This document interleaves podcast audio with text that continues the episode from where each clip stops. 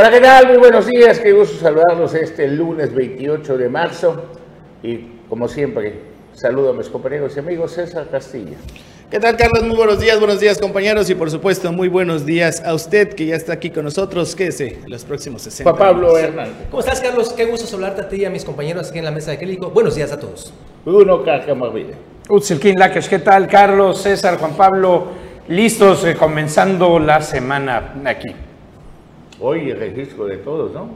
Y su constancia, ¿no? Su registro, Hoy entregan las constancia. constancias, ahora sí que como candidatos y candidatas a la gubernatura de Quintana Roo, a los que se han inscrito ya en este proceso. A partir de las 2 de la tarde, el Instituto Electoral de Quintana Roo estará sesionando y a partir de esta hora hasta las 12 de la noche, pues se entregarán en diversos horarios las constancias a los, eh, ahora sí que candidatos. Leslie Hendricks es, si no me equivoco, la primera. Las dos de la tarde. Domena, este, también a, a Mara Lezama, Laura Fernández Piña, el doctor Pech Vargas. Así que hoy sí es un día de mucha, eh, de mucha información en el tema de los registros, Carlos.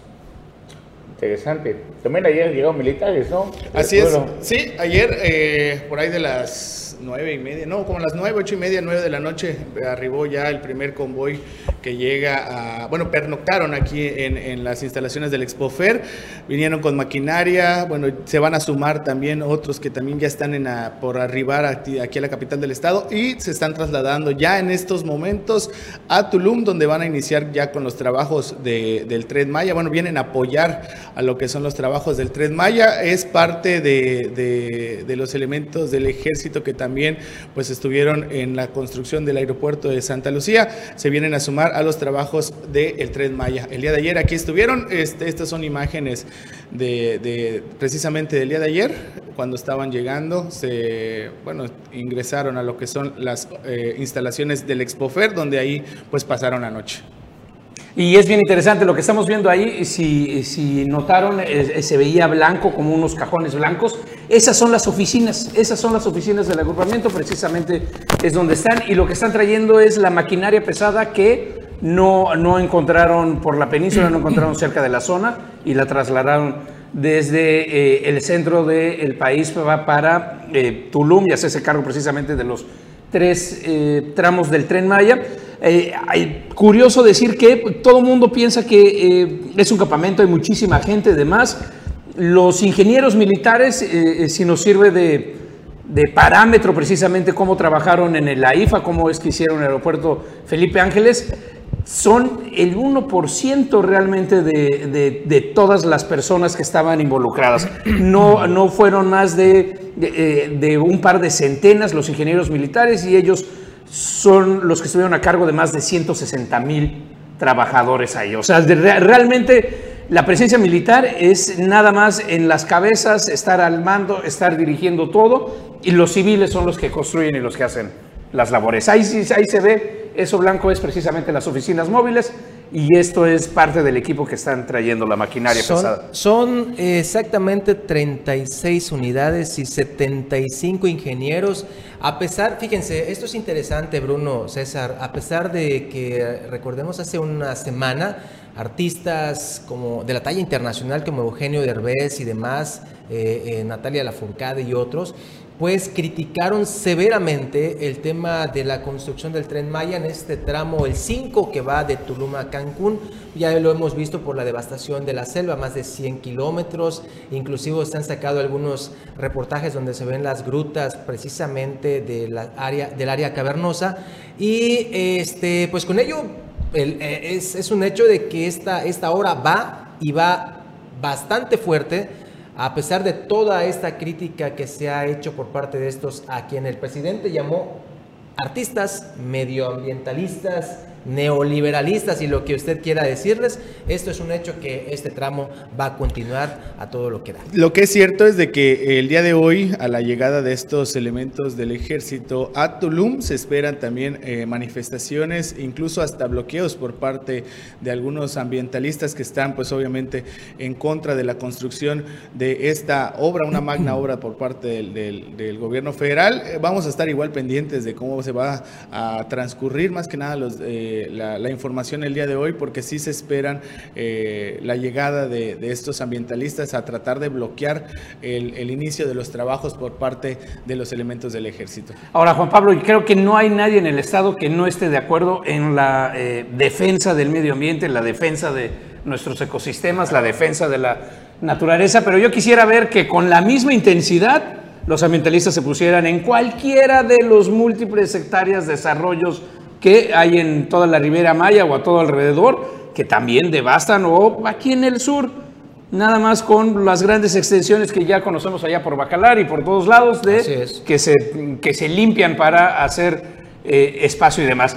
Y eh, eh, como dice César, pues esto va, y como dijiste Juan Pablo, esto va que va. Nada más hay que recordar que cuando se hizo la inauguración, el evento de la inauguración, en la ceremonia, tanto el general secretario como el general Vallejo, uno eh, a cargo de la defensa, el otro a cargo precisamente de los ingenieros militares que construyeron el AIFA, los dos dijeron, misión cumplida, se cumplió con la orden. Ojo, porque esto es una orden y en el mundo militar las órdenes se, cumplen en tiempo y forma sin no hay manera de que llovió, pasó algo, tal, no. Se cumplen en tiempo y forma, ahí estuvo el aeropuerto y así se va a cumplir tiempo y forma el tren Maya, que se tenga que hacer lo que se tenga que hacer.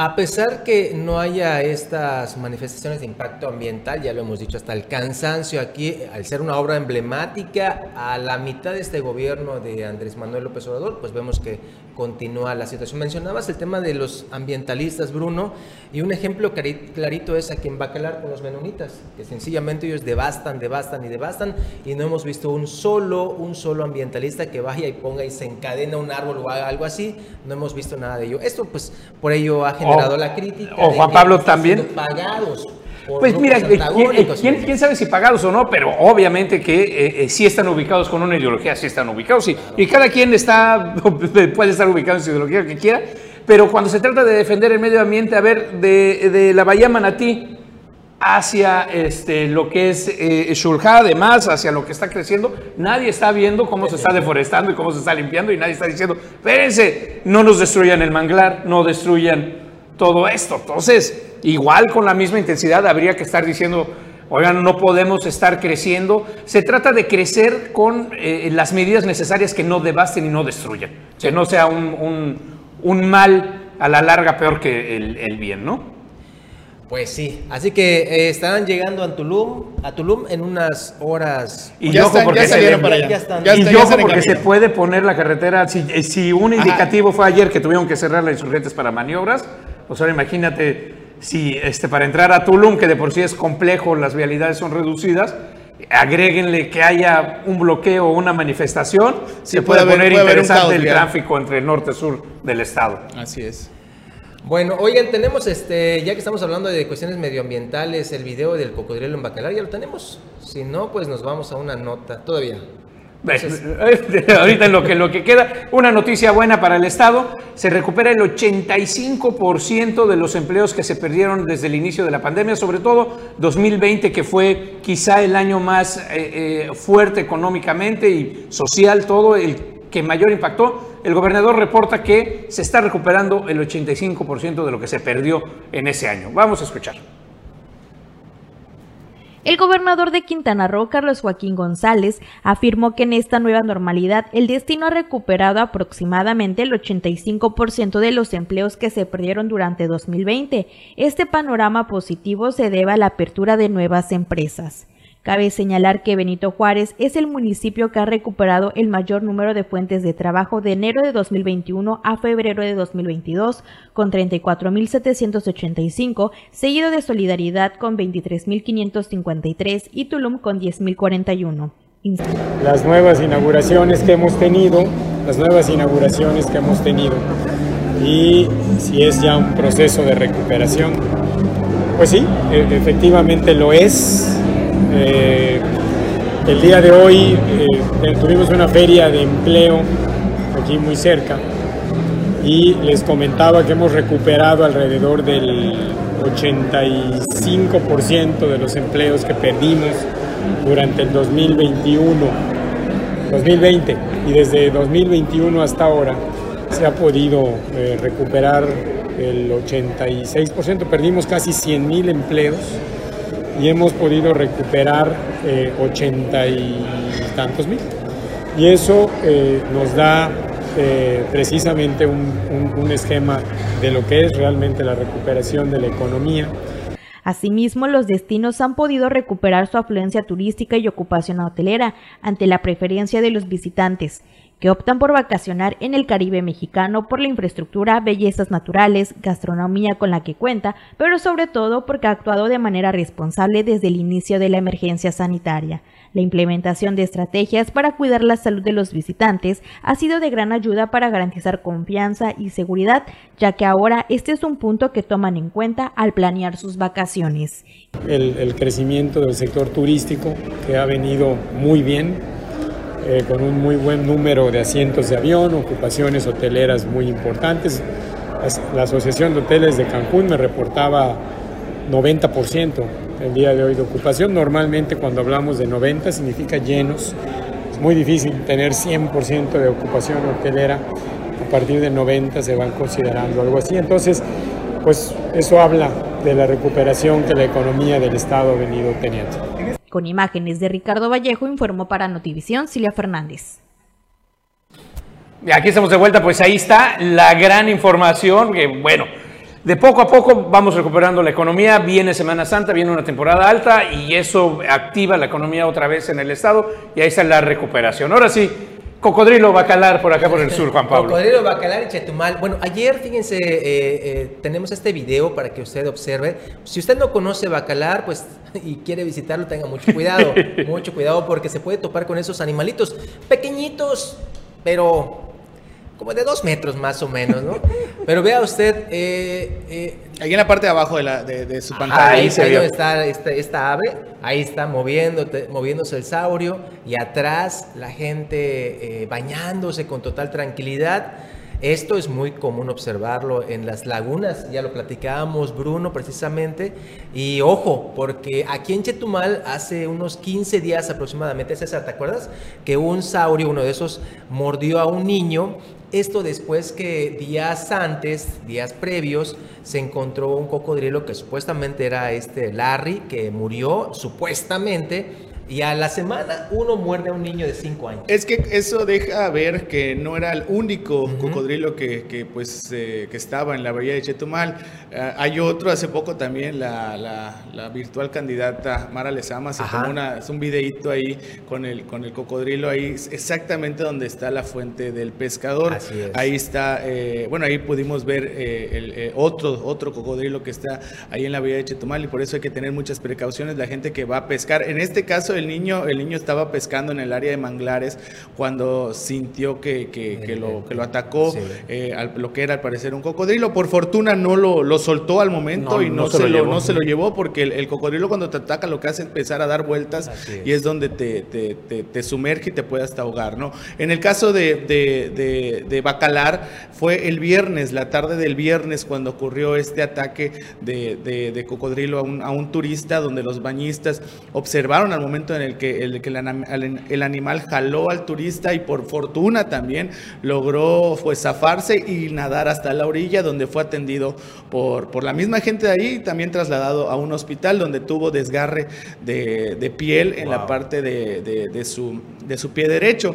Eh, no fue de, gravedad como tal, pero pues sí, ahí estuvo el ataque. Ahorita pues el día de ayer fue que circuló este video a través de redes sociales donde se ve y se, ya se confirma la, la presencia de estos animales en la, en la laguna de Bacalar, donde hay que tener precaución y pues cuidado. Lo que sí es cierto es de que no hay señalamientos, no hay ningún tipo de, de aviso o advertencia para los bañistas. Gente que viene de fuera, gente que, que que no tiene o no sabe realmente de, la existencia de estos animales, pues se mete con, total este, tranquilidad, confianza y sí pueden ser atacados. Eh, la belleza de, la laguna de Bacalar es incomparable, pero también hay que tener cuidado. Claro, y eso nos recuerda que precisamente vivimos en un medio ambiente vivo, sano, además en donde hay animales eh, eh, pues salvajes, hay, hay, tal como los cocodrilos y que no se trata de una Disneylandia, por así ponerlo entre comillas todo, sino que estamos ahí. Eh, recuerden, en Cancún ahorita el caso hace dos, tres años precisamente de las imágenes del niño de 4 o 5 años que está corriendo, huyendo ahí en, en, una, en uno de los centros comerciales, en la isla, si no mal recuerdo, que es el que está al lado de la laguna, con un cocodrilo que lo venía persiguiendo atrás y en Cancún, tiro por viaje, que hay un borracho que se lo llevan o que no están ahí, pues ya saben, de, las premisas más importantes en el estado y en todos lados, hay un cenote, no te metes al cenote porque ahí va a haber un cocodrilo. Ojo, y también acuérdate que en temporadas de Spring Breaker o Summer Breaker también hay señal, en Cancún particularmente hay señaléticas donde dicen advertencia, área de cocodrilos, y aún así pasaditos de copas se meten a la laguna pensando que no pasa nada. sentir la adrenalina y es cuando también ha pasado incidentes, afortunadamente algunos no de mayor consecuencia, como lo que pasó aquí en Bacalar, que nos platicaba César también. Y creo que nos vamos, nos vamos un corte, regresamos con más aquí en Omelet Político.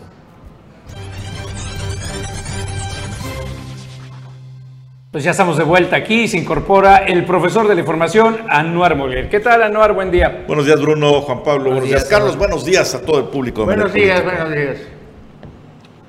Bien, pues, Anuar Moguer, hoy reciben la constancia todos. Todos a las 2 de la tarde se eh, celebra la sesión del Consejo del Instituto Electoral de Quintana Roo, donde en el orden del día, pues así van eh, nada más la aprobación de las constancias, es puro trámite, ¿no? Pero hoy les entregan su constancia a todos los eh, aspirantes, hasta ahorita aspirantes a candidatos, ya a partir de hoy en la tarde serán candidatos oficialmente. ¿Y denuncias contra una candidata ahorita? Pues salió Qué oportuno, ¿no? El día de, la entrega de las constancias, les salta la liebre a Laura Fernández Piña. Dicen que el pasado te persigue y cuando estás en los partidos rivales te persigue más. Laura Fernández Piña enfrenta una nueva denuncia ahora eh, que tendrá que hacer obligadamente el Ayuntamiento de Puerto Morelos porque en el diario oficial de la Federación se publica un presunto desfalco por 90 millones de pesos de cuotas no pagadas al Instituto Mexicano de Seguro Social y piden dos cosas al ayuntamiento. Uno, ordenan el pago inmediato de esta lana y dos, las denuncias correspondientes administrativas y penales contra los funcionarios que realizaron la omisión. Entonces de nada sirvió ir a ver a Adán Augusto. Pues a lo mejor era para decir, oiga, paren el pez, digo, el problema, ¿no? Este, y le habrán dicho, sí, sí, cómo no, y tómala. Es, es, mucha inocencia y además querer vender que Adán Augusto, el secretario de Gobernación, de, confirmó que habrá piso parejo, por Dios. Los priistas no saben cómo funciona el poder. Digo, porque finalmente Laura Fernández es priista. Ella misma en corto dice, ¿no? Y Adán Augusto es priista. Adán Augusto es priista de los más duros. Entonces, ¿en qué momento quisieron vender esa imagen? Es más, yo creo que hasta el propio secretario de Gobernación dijo, ah, bueno, pues que digan que fue piso parejo.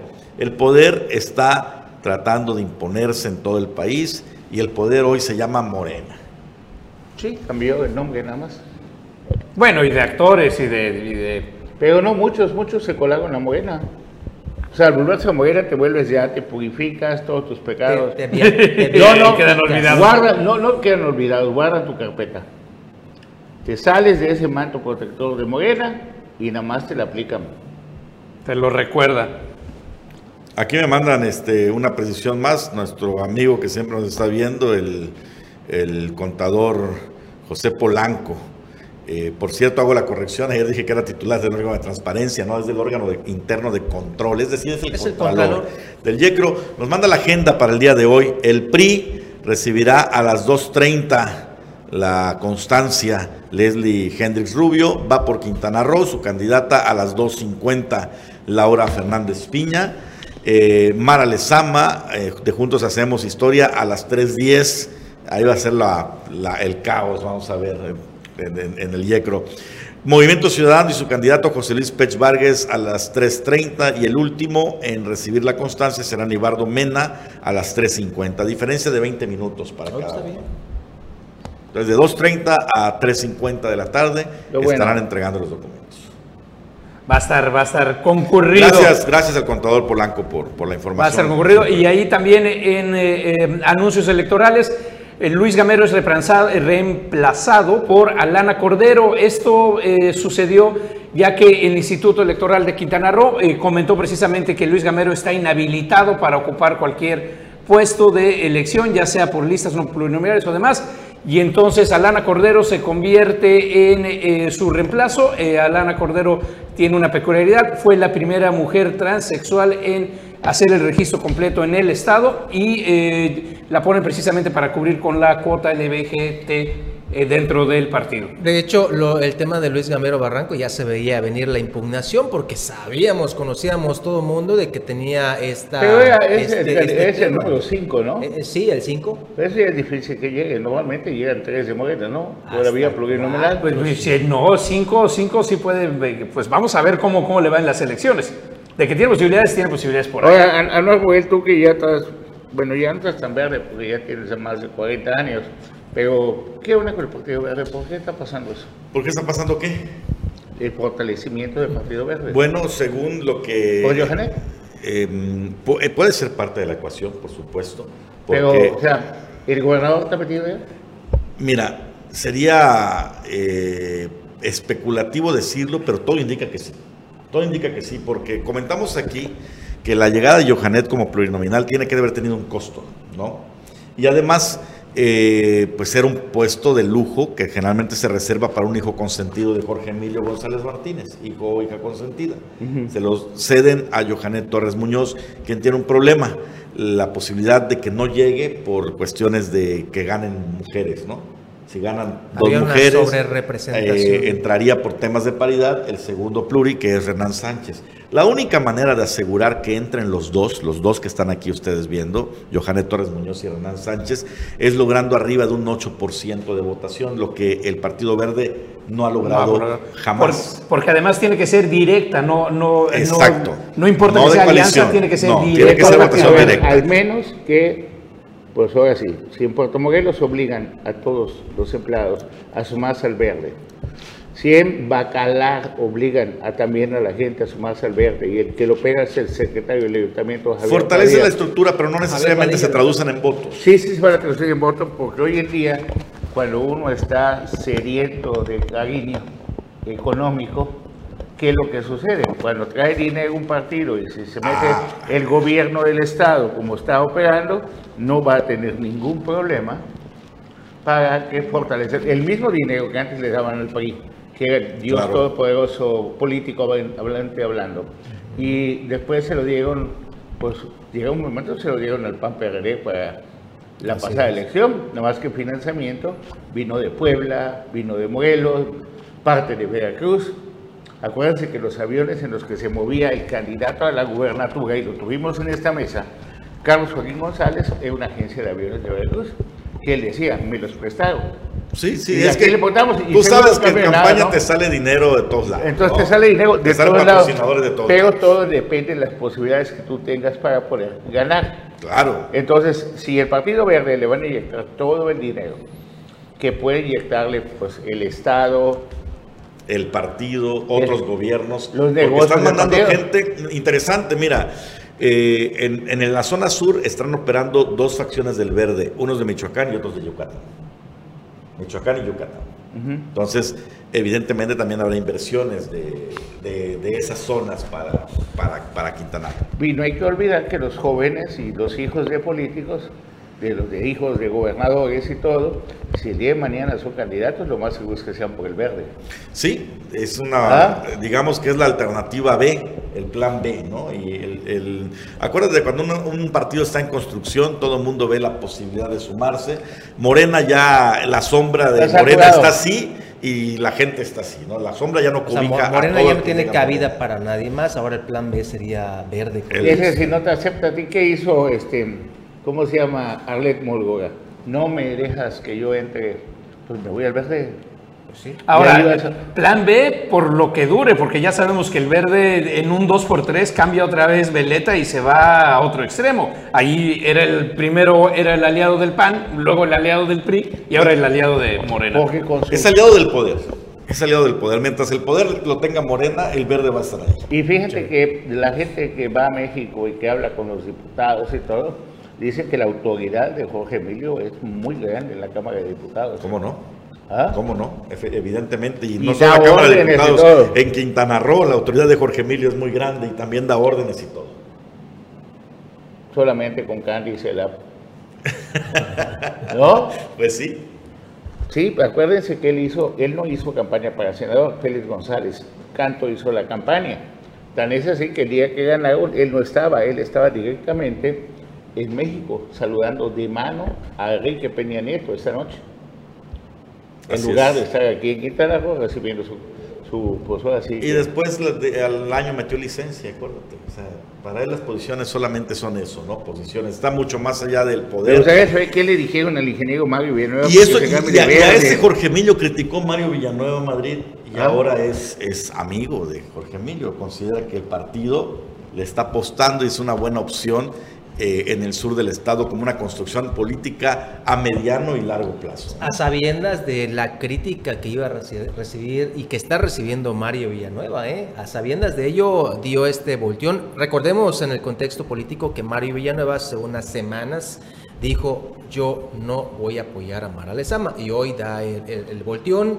Y esto así se maneja la política ¿no? y nos llega no y lo dijo, no hay que, lo, dijo clarito también Juan Pablo estuviste presente en, este destape de Mario Villanueva.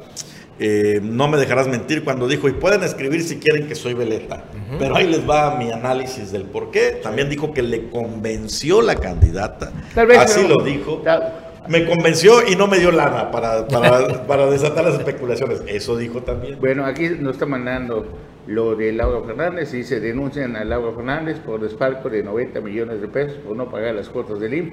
A sus trabajadores ya el diario oficial de la federación se da vista al municipio, debe pagar y se ordena que se presenten administrativa y penalmente las responsabilidades a los funcionarios de esa administración que omitió el pago el oficial Laura Fernández, oficial mayor y tesorero del Ayuntamiento de Puerto Morelos. Y aquí nos mandan el periódico oficial donde sale publicado y otros encabezados a nivel nacional dicen activa Megari denuncia contra Laura por fraude. Eso nada más, nada más para, que, para que entre suavecita la campaña. más para que ya... Para que, le vaya midiendo la temperatura. Pues el discurso tiene que estar, esa guerra que se dio, bueno, esto sucedió hace 10 días en una reunión de Cabildo de de Puerto Morelos, lo habíamos adelantado, que se iba a dar esta denuncia por la falta de pago del Instituto Mexicano del Seguro Social. Nos vamos a nuestro segundo corte, regresamos este lunes 28 de marzo, día político aquí en el estado de Quintana Roo.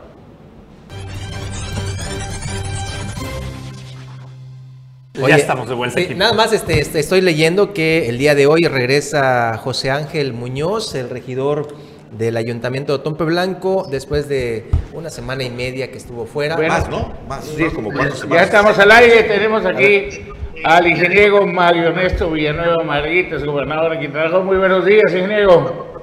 Buenos días, Carlos. Buenos días a todos. Aquí estamos hablando mal de usted, la verdad, aquí. Vaya, qué bueno que, que, cuando menos participo de lo malo que soy, oírlo. Ay, Juan Pablo Hernández y Anuar Moguel y Bruno, estamos aquí en la mesa. Que todavía no nos ha convencido bien con eso del verde y que ya está apoyando a Morena. ¿Nos puede usted platicar un poco, por favor? ¿Por qué lo hago? ¿O cómo los convenzo? No, ¿cómo cambió usted de actitud? Aquí lo escuchamos, habló una vez aquí al programa y que los verdes, que todo iba a ser para los verdes, que una gobernadora anunciada, dijo usted varias cosas aquí con nuestro amor público y ahora salimos con la sorpresa que hasta se vistió de Hulk. Sí, sí, sí, tienen razón en cuestionarme, pero les voy a decir. En principio, yo no actúo a la ligera. Cuestioné lo que a la vista estaba y parecía, sí, que los verdes estaban llevando el, el, pues, el poder.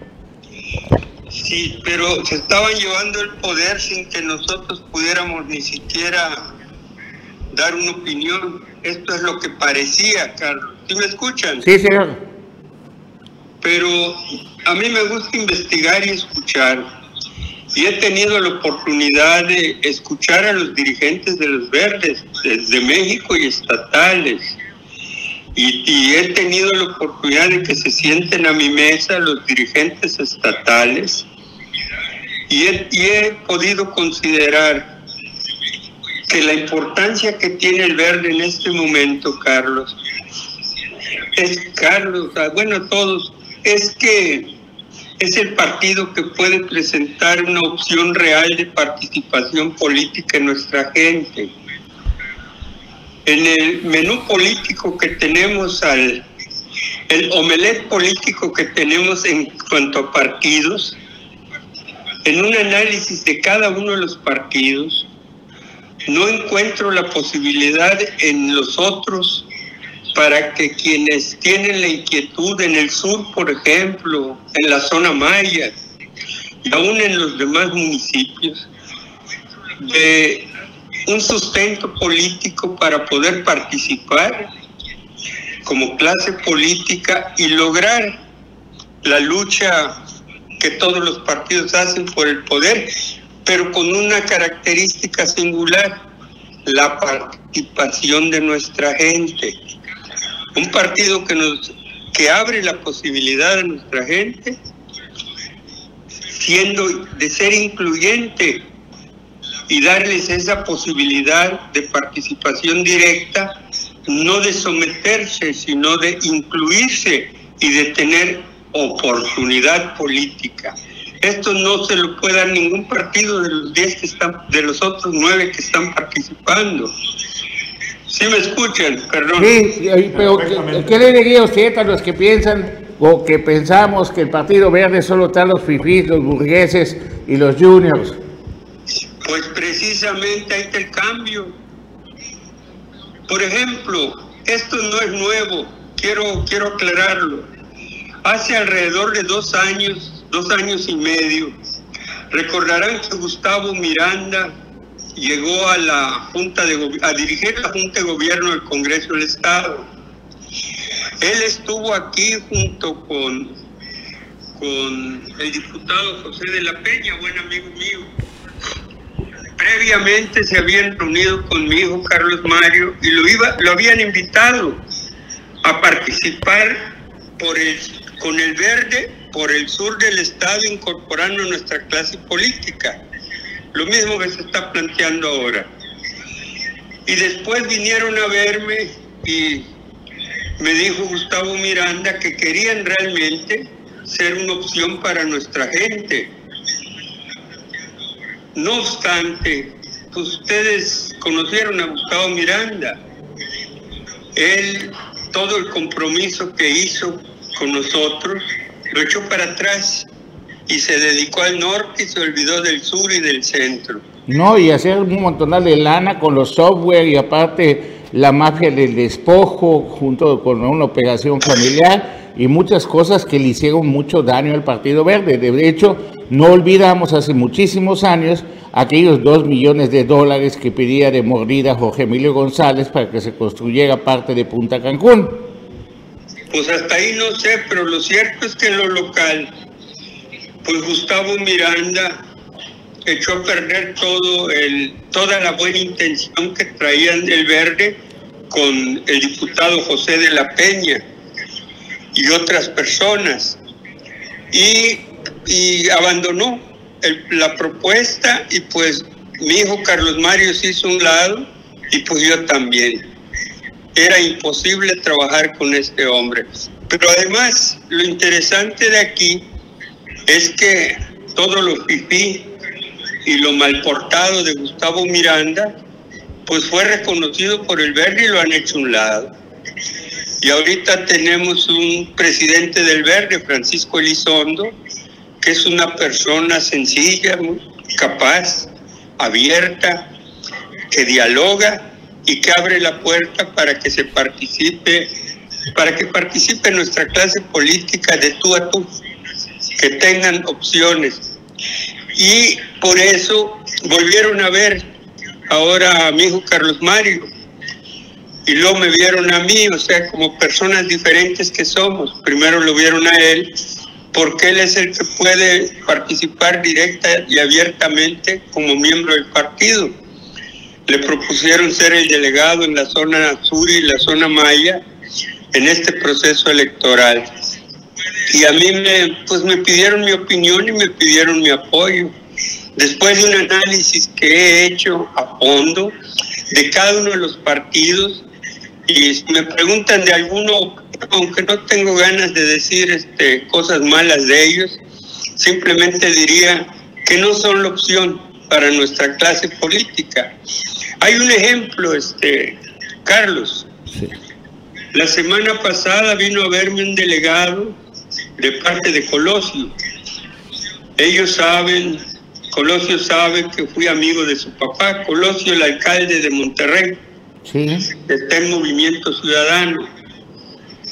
Están promoviendo el partido colos, republicano colosista, el PRC.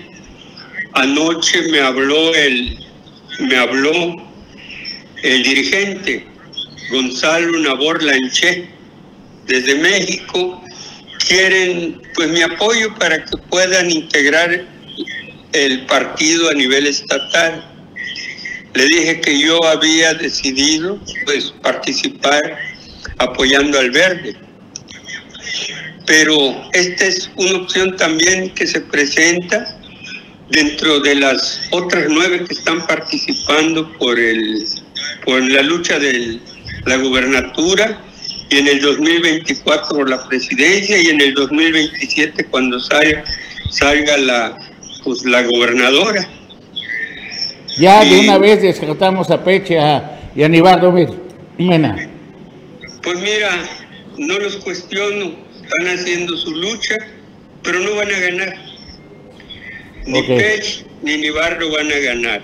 Y yo no hablo con la emoción o con la pasión del político. Yo soy, en lo político, soy muy técnico cuando, cuando me he referido desde mis primeros años con la campaña de Pedro Joaquín Gobernador. Soy técnico. Estudio, estudio a fondo las cifras, las analizo, veo las posibilidades en la forma de participación y la aspiración de nuestra gente y en función de eso yo creo que Mara va a ganar y yo voy a apoyar para dar mi granito de arena para que ella gane. Ingeniero, eh, normalmente cuando usted escribe o manda alguna opinión a, los, a las redes sociales recibe muchísimo apoyo de la gente. En esta ocasión vemos que hay quienes lo cuestionan y quienes lo critican por esta decisión que usted ha tomado. ¿Qué mensaje le, le envía a los ciudadanos, sobre todo chetumaleños, gente del sur, que pues en esta ocasión no concuerdan con usted y se lo recriminan? Bueno, en principio vi un, vi un mensaje de, no recuerdo qué nombre, que dice que soy un muy, soy un malagradecido por esta decisión. Pero yo no sé malagradecido con quién.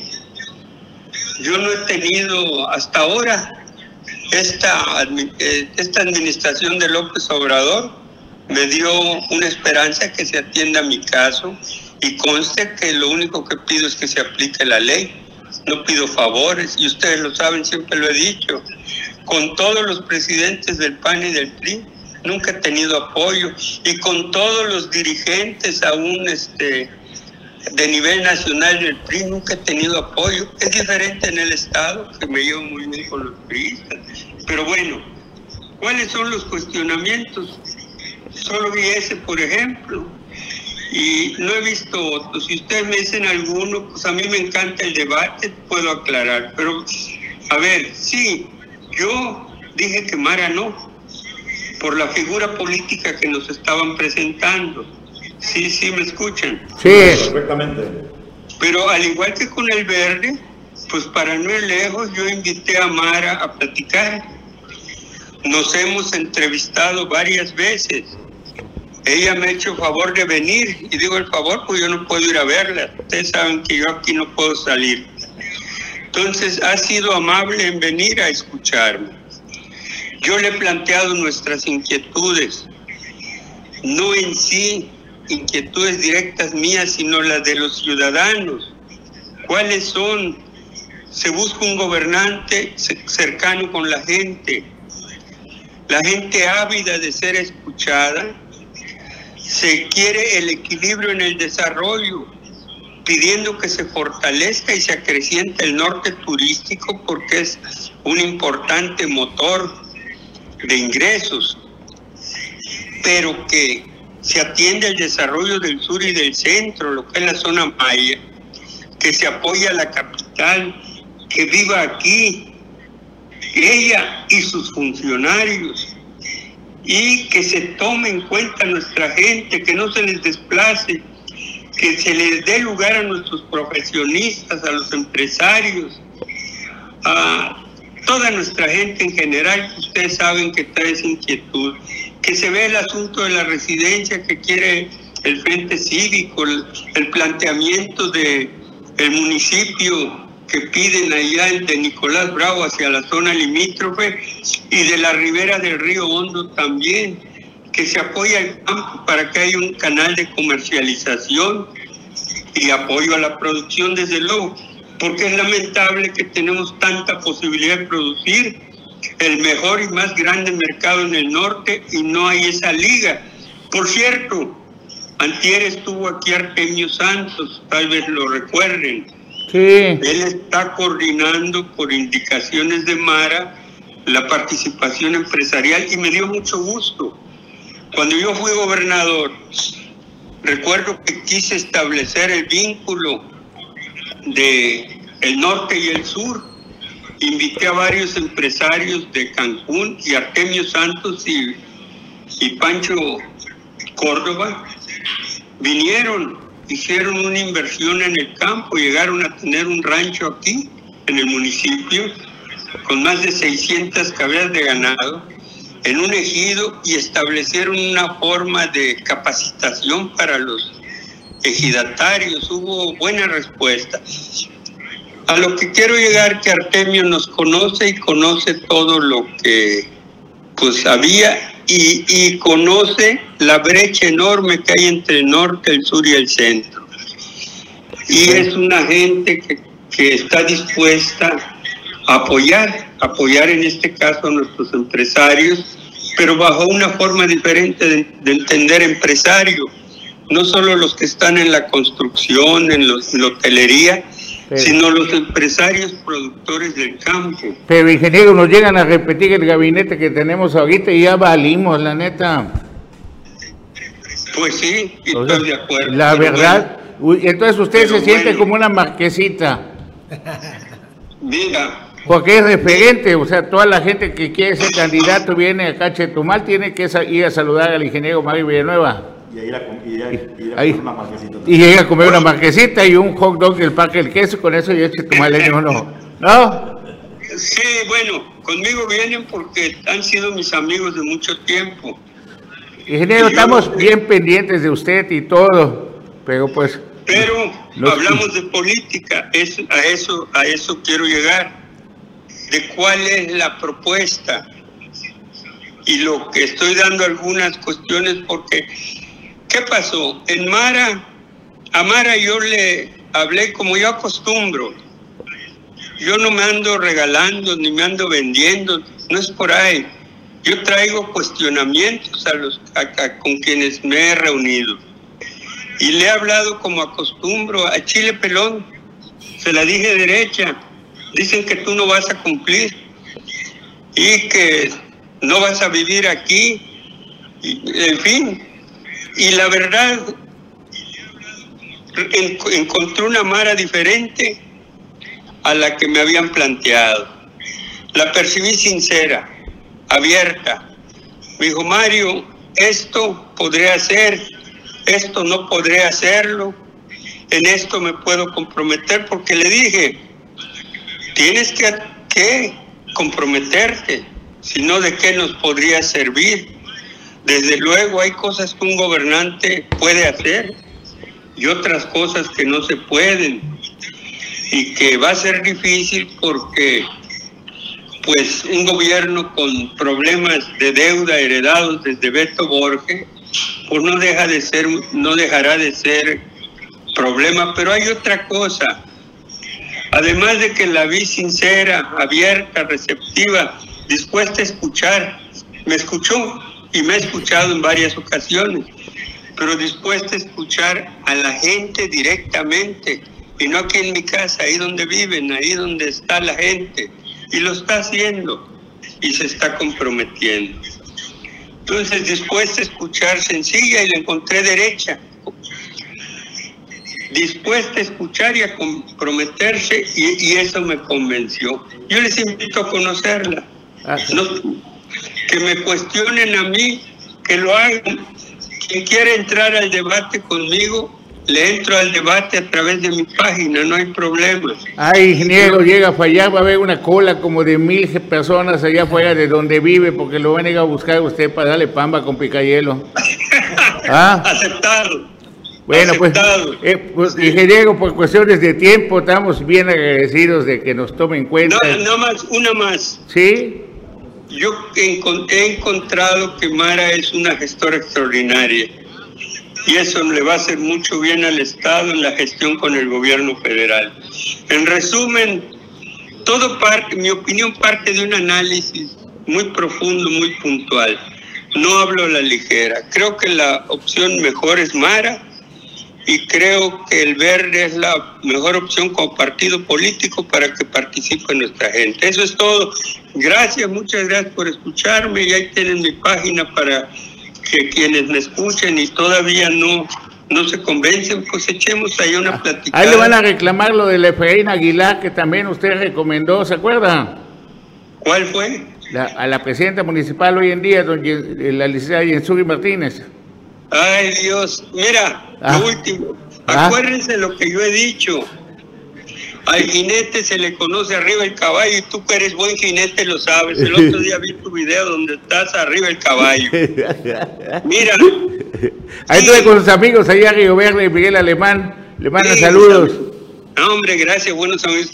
Sí, pero mira, una cosa es decir, denle la oportunidad, lo que dije en Zuni, y otra cosa que en el camino, pues si la riega, pues ni modo que uno siga apoyando.